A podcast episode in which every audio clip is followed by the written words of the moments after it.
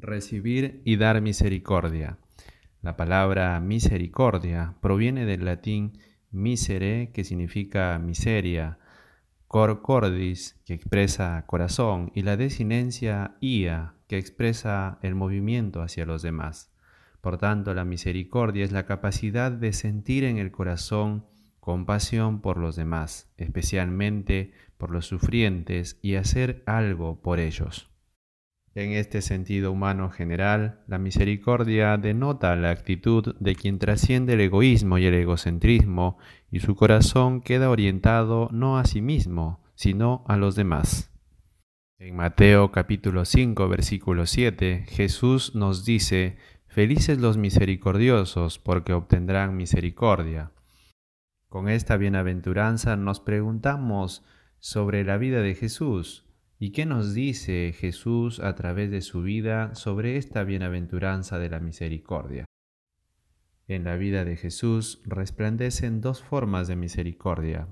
Él refleja la misericordia de Dios hacia los pecadores, perdonando y liberando, pero también refleja su empatía con la humanidad, ya que se conmueve con todos los sufrimientos y necesidades humanas por eso interviene para dar de comer a la multitud, cura a los enfermos, libera a los oprimidos. De él el evangelista dice, tomó nuestras flaquezas y cargó con nuestras enfermedades. Mateo 8, 17. El Papa Francisco nos dice que Dios ama al pecador, no a su pecado. Por eso la Iglesia condena el pecado pero al mismo tiempo abraza al pecador que se reconoce como tal. Así pues, nosotros nos sentimos abrazados por el amor de Dios y perdonados en nuestras debilidades y fraquezas por el Señor Jesús, en definitiva, perdonados y amados por Dios.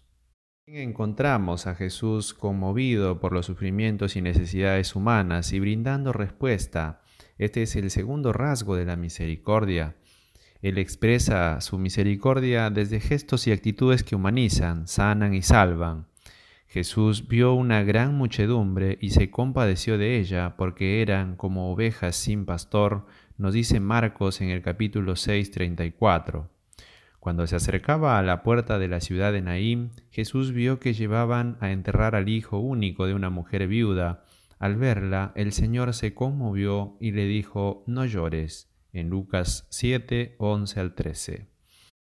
Otros textos que resaltan la misericordia de Jesús por las personas son Marcos 5, 25 y siguientes sobre la mujer hemorroísa, Juan 4, 4, 26 sobre la samaritana, Lucas 10, 30 37, el buen samaritano, y Mateo 25, el 31 al 46, en la parábola del juicio final. Realmente Jesús nos ofrece en estos textos un fundamento inconmovible para ejercitar la caridad misericordiosa con los más pequeños e indefensos. Cuando hablamos de la misericordia, el primer paso es de Dios y el segundo paso es de los hombres. Dios primero es misericordioso con los hombres, luego cada uno de nosotros somos misericordiosos como respuesta a esa misericordia recibida. Esto lo vemos claramente en el pasaje de los dos siervos, en Mateo 18, 23. En esta parábola se ve cómo el Señor, en primer lugar, por iniciativa propia y sin condiciones, perdona la deuda enorme en uno de sus servidores, diez mil talentos. Y es esta generosidad de amor misericordioso y de perdón que hubiera llevado al siervo a tener también piedad y misericordia con aquel prójimo que le debía una mínima suma de cien denarios.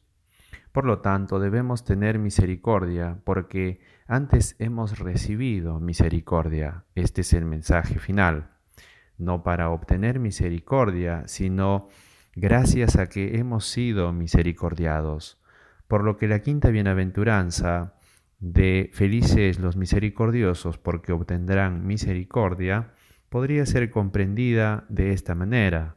Felices los misericordiosos con el prójimo porque dan lo que han recibido. Han recibido la misericordia de Dios, han sido misericordiados. y felices porque seguirán recibiendo misericordia.